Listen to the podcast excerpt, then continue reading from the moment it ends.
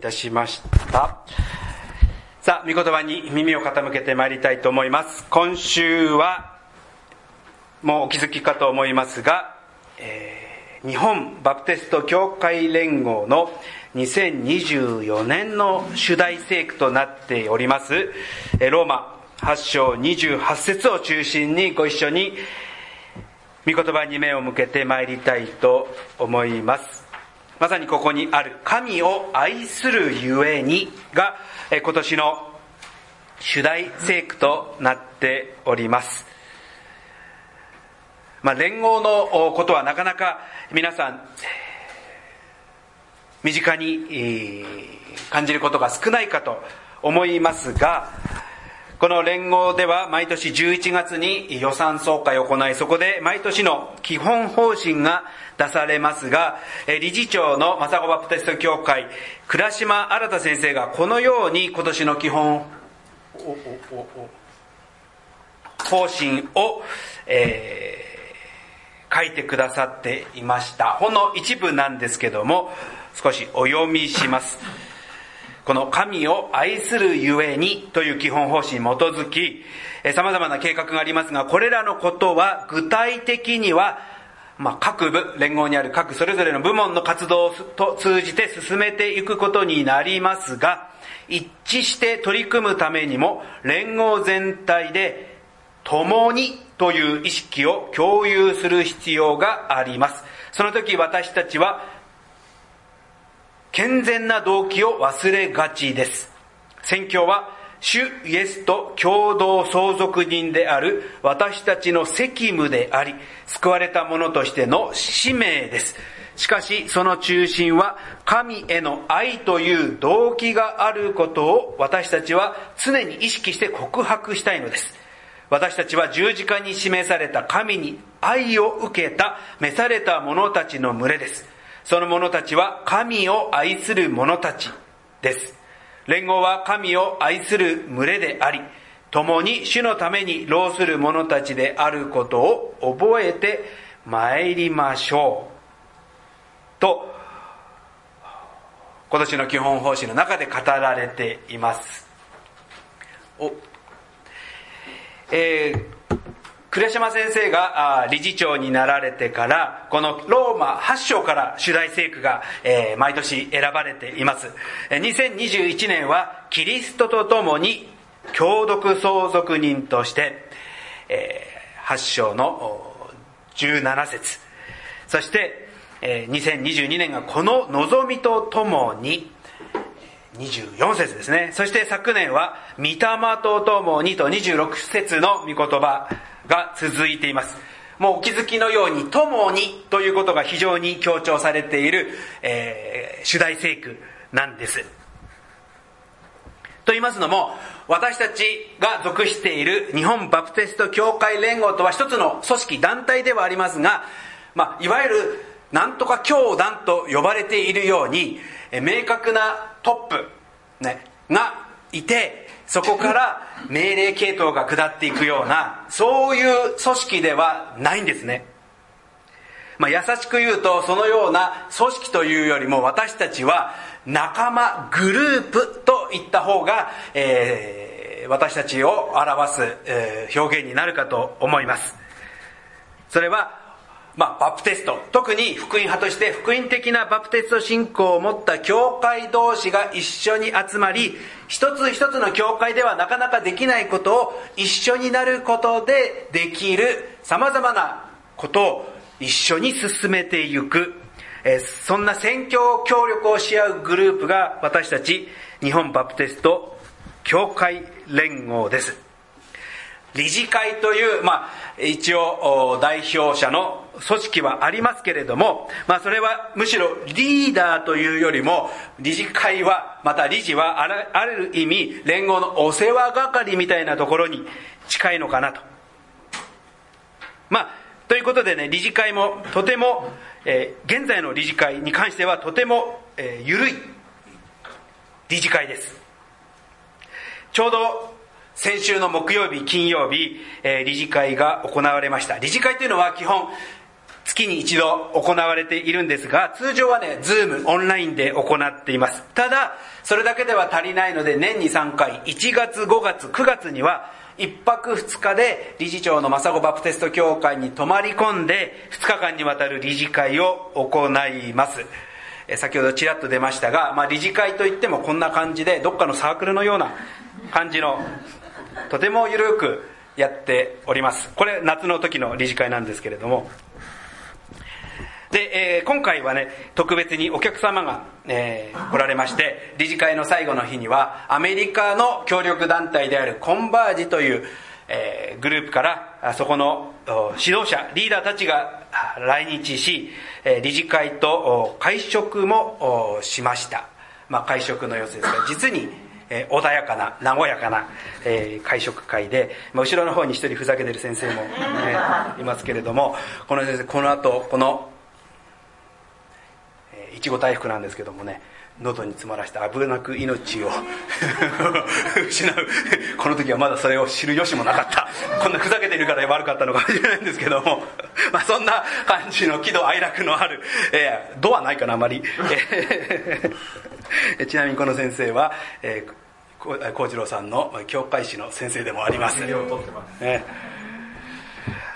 はい。まあ、こんな感じでね、実に和やかなグループなんです。まあ、緩い理事会であるということは、私のような性格の者にとっては、非常に安心できる、えー、グループであり、まあ、私は今の時代の理事会に参加させていただいて、本当に感謝を感じているわけですが、やはりね、緩さの弊害というものもあるんですよね。まあ連合のことではないかと思いますが、緩くなれば緩くなるほど適当になってしまう。なかなか緩さの上に真剣になれない。または緩くと、緩いと緩いだけに誰も今度は責任を持ってしまわなくなる。まあいろいろな難しさ、課題、生じるリスクがそこにあるかと思います。まあ、ゆるさといえば、南浦和バプテスト教会、私たち MUBC も、このゆるさを一つ、私たちの教会の強みとして受け止めていますが、皆さんに繰り返し伝えているように、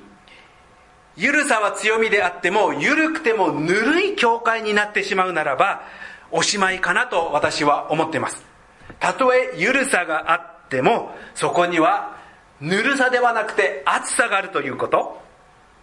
それは情熱、またはパッションと言ってもいいかもしれません。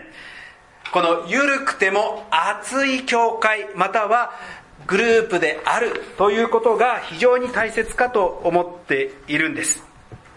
では、その熱さ、情熱、パッションを持つためには何が大切か。それが、やはり今年理事長が言っておられる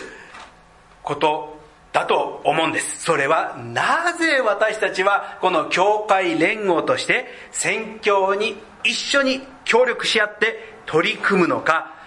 その動機は何なんですか？ただ仲間がいるから安心なのか一緒にやればね、楽しいから集まっているのか何があなた方の動機なのか、もう一度私たちの動機なのか確認をするということ。そしてその動機がまさに今年の主題聖句のローマ8章28節につながってくると思うんです。ご一緒にお読みしましょう。ローマ8章28です。3、はい。神を愛する人たち、すなわち神のご計画に召って召された人たちのためには、すべてのことが共に働いて益となると私たちは知っています。まさに神を愛する者たち、神を愛するという動機から私たちの宣教が、私たちの教会が、連合が始まっっているということです。となりますと、皆さんに問いかけられるのは、皆さんは神様を愛しておられますか？皆さんは神様を愛しておられますか？まあ、きっと私も含めここにいるほとんど、まあ、全員を願いたいと思いますが、はいと答えてくださると思います。まあ愛と言いますと、まあ、今年のテーマでもあり先週の中高生メッセージでも3つの愛についてお話ししました。先週試験しますよねと、えー、言いました。あいにく中高生が今日はいません。皆さんの出番です。あいた。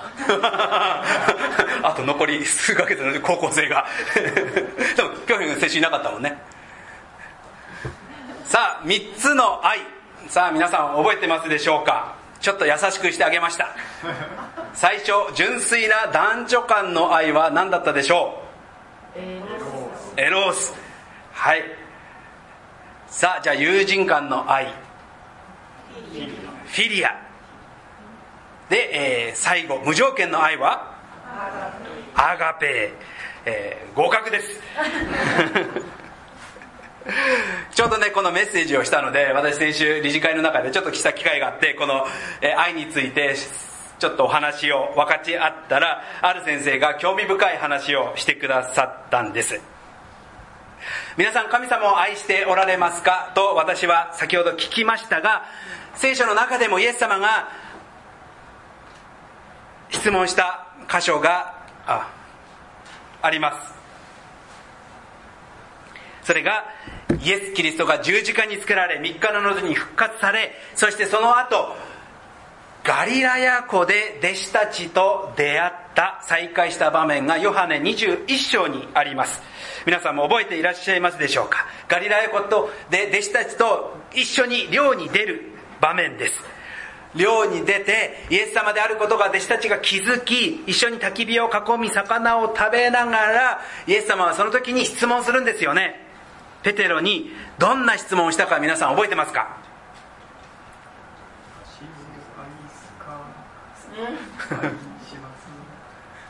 もうちょっと大きい声で。愛しますって。演歌みたいなになっちゃいますけど。まさにああなたは私を愛しますか？って聞いているんです。で先ほどギリシャ語を私たち勉強しましたので早速応用していきたいと思います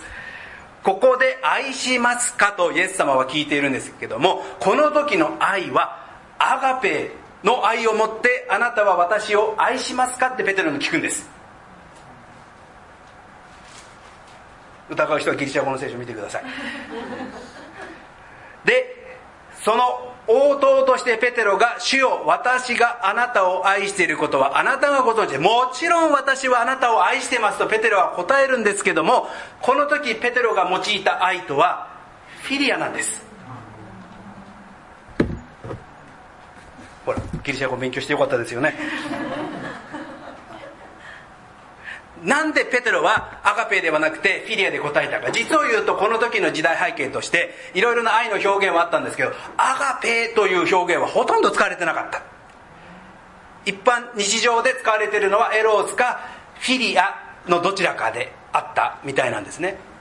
でまたこのフィリアという愛するという表現は決してアガペに比べて軽い愛というわけではなくて裁判において友の身代わりにその罰を受ける。それほど犠牲を持った愛という意味もこのフィリアにはあったということをねそのある先生が進学校の先生から聞いたということをその時にお話ししてくださったんです。でこの時イエス様は何回同じ質問をペテロにしましたっけ？3回しつこくあなたはアガペの愛で私を愛しますか？そしてペテロはそれにしつこく答えるように私はフィリアの愛を持ってあなたを愛しますと。それはもう当たり前ではないですかと答えるんですね。なぜ3回もしつこく聞いたのか。ここに裁判が関係してくるわけですよね。それはイエス様自身が裁判にかけられていた時に。ペテロは何をしたか。イエスの身代わりとなって自分が罰を受けるのではなくむしろあの人を私は知らないと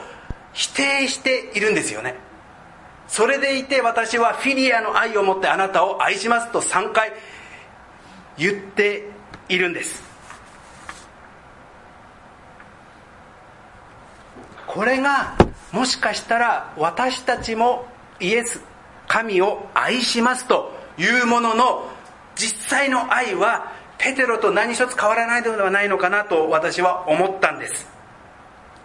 もちろん私は神様を愛します。あなたを第一番にしますと言いながらもどこかで心の中で自分自身の方を大切にしてしまっている。神よりも自分の都合自分のことを守りたい。大切にしたい。なかなかアガペーの愛を持って神を無条件に愛することができない私たちの愛の小ささ弱さを皆さんもどこかで感じておられるのではないかと思うのです。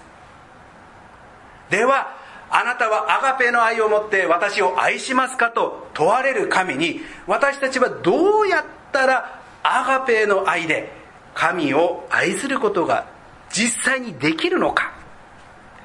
その続きをこの28節から見ていきたいと思うんです。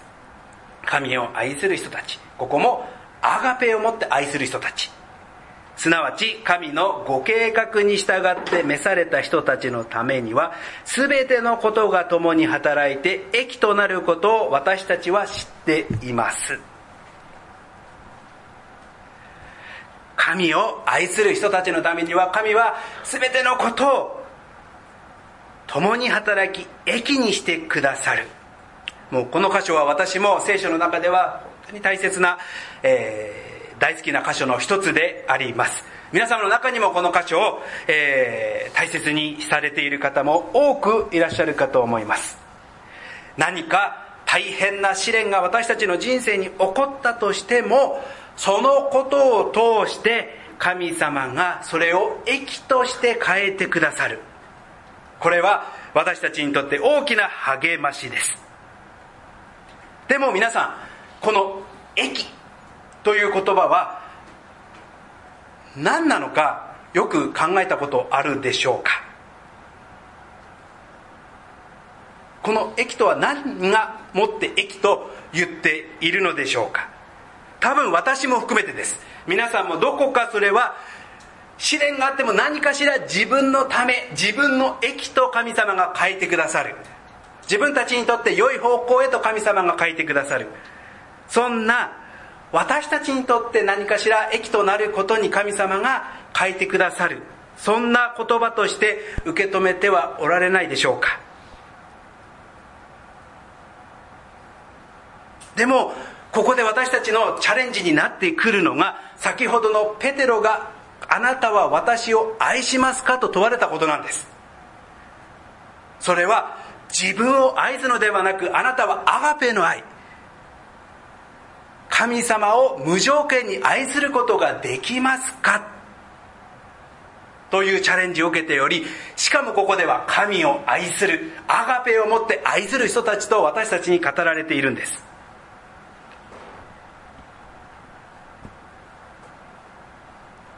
そうなるとここの「益」という言葉が私にとって益私たちにとって益という理解だけでとどめてしまっていていいのかどうなのかということが私たちに問われてくるわけですよね。そうなると私たちは多分28節はよく読みますけども今日読んだ2930までなかなか目を向けていないのではないのか私自身がハッとさせられました。そこに何て書いてあるのか。29節。神はあらかじめ知っている人たちを巫女の形と同じ姿にあらかじめ定めてられ定められたのです。それは多くの兄弟たちの中で巫女が長子となるためです。神はあらかじめ定めた人たちをさらに召し召した人たちをさらに義と認め義と認めた人たちにはさらに栄光をお与えになりました。まあ、29では巫女の形と同じ姿にあらかじめ定められている。30ではあらかじめ召しておられる。特にこの29節巫女の形と同じ姿というこの言葉と28節を私は結びつけて今日は駅ということを考えてみたいんです。いいですか？巫女の姿に変えられるということと駅ということの結びつけた時にどのように私たちは理解できるかということを考えていきたいと思うんです。巫女の形と同じ姿に変えられていくためには私たちは巫女のことを知らなければ変えられていきません。ですから連合の21年の次第聖句8章の17節に戻ると思うのです。それはキリストと共に共同相続人として17節の子供であるなら相続人でもあります。私たちはキリストと栄光を共に受けるために苦難を共にしているのですから神の相続人でありキリストと共に共同相続人なのです。同じ姿に変えられていくためには私たちはキリストと共に歩むからその姿に変えられていく。そしてキリストと共に歩むということは私たちも神のことされイエスと共に共同相続人になることですよ、まあ、相続という言葉を聞くとわ何かもらえるのかと。七夕。相続。期待してない相続がもらっちゃった。ラッキー。ということではないわけですよね。なぜなら苦難を共にしていくわけですから。じゃあその苦難とは何かというと責任を持つことの苦難だと思うんです。もらってそのままだったらいいけどもその相続を責任を持って維持管理していく用いていくとなると責任そして苦難が生じるわけですよね。私たちの教会プロジェクトの資金だって好きに使っていただきたいって言うんだったら私も喜んで使いますけどもそれを神の教会のために用いる責任が及ぶならばそこにはさまざまな悩みと苦悩そしてそこに挑戦していくためにはいろいろな難しさが生じてくるわけなんですよね。でもその苦労をキリストと共に担っていくのが教会でありキリスト者でありそれが私たちの使命ミッション責任ではないでしょうか。そこから私たちが逃げたら教会の役割など非常に虚しいものになってしまうからです。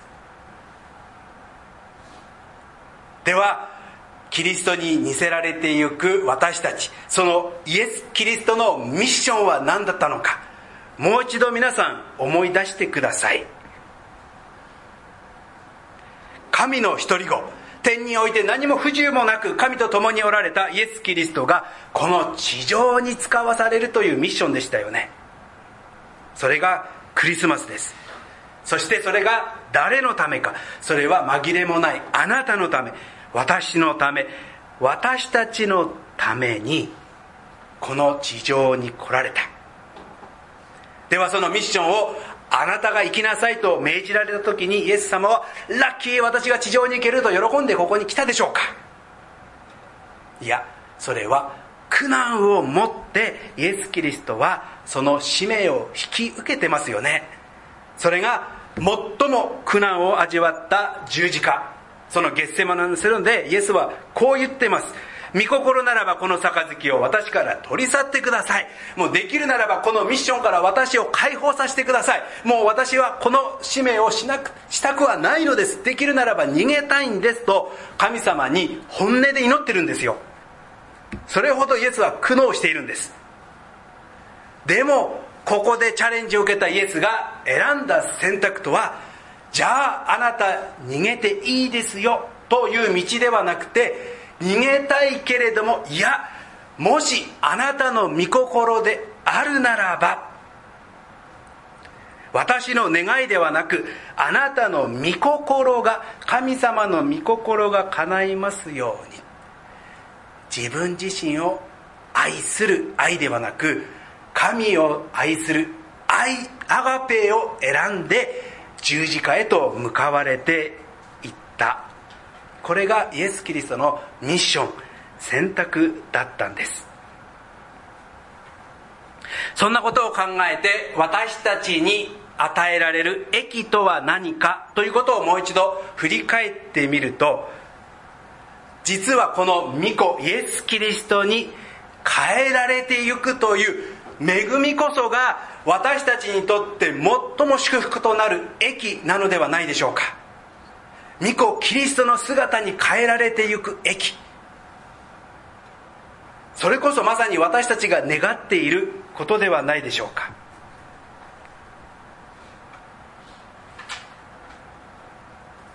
召した人たちには義と認め義と認めた人たちにはさらに栄光をお与えになりました。キリストの姿になるとはキリストの栄光の姿に私たちも預かることができる。でもこのキリストの栄光の姿は何かというのがまたトリッキーなんです。なぜならキリストが栄光を表された現場はこの地上でありそれは王宮ではなく海馬桶から始まった栄光であり軍馬にまたがってエルサレムに入場したのではなく頼りない転ばにまたがって入場された王の栄光であり立派な王冠を頭にかぶさられ人々から称賛を浴びた栄光ではなく茨の冠を乗せられ侮辱された栄光であり玉座に座り権力を発揮した栄光ではなく十字架の上で殺された。栄光がキリストの姿なんです。それは何を意味をするかというと王なるキリストとは最もへりくだった姿の王であり自分自身の栄光誉れを求めたのではなく何よりも神を愛しその神の飯にその身を委ねる選択をした巫女の姿なんです。それがまさに神を愛する人たち。いや神を愛したイエス・キリスト。すなわち神のご計画に従って召されたイエス・キリストなのではないでしょうか。そうなるともし私たちがキリストの姿に預かるキリストの姿に変えられていく駅に預かるならば私たちが変えられていくためにまさに陶器師が粘土を練り込み素晴らしい器へと作り変えていくように。神様は時に試練困難苦しみまた重荷を通して私たちをキリストの姿へと変えてくださる駅に預からせてくださるということなんです。いやむしろその試練困難がなければ誰がそのキリストの心を理解できるでしょうか。キリストと同じ体験をするからこそ私たちはキリストの思いを理解しキリストへなお近づかせていただく恵みに預かるのです。そこで私たちに問われることはこの駅に預かる準備はできていますでしょうか。すなわちそれは神を愛する決意を持っておられるでしょうか。もし私たちがそんな愛を持ってキリストに従っていく決心があるならば神に対する愛があるならばその時こそ私たち教会が私たちクリスチャンが本当の意味でキリストの輝きを保つ瞬間に放つ瞬間になるでしょう。そしてまさにそれこそが私たち教会が求める世の光としてこの地上に存在していくことになるのでしょう。ご一緒にお祈りいたします。しばらく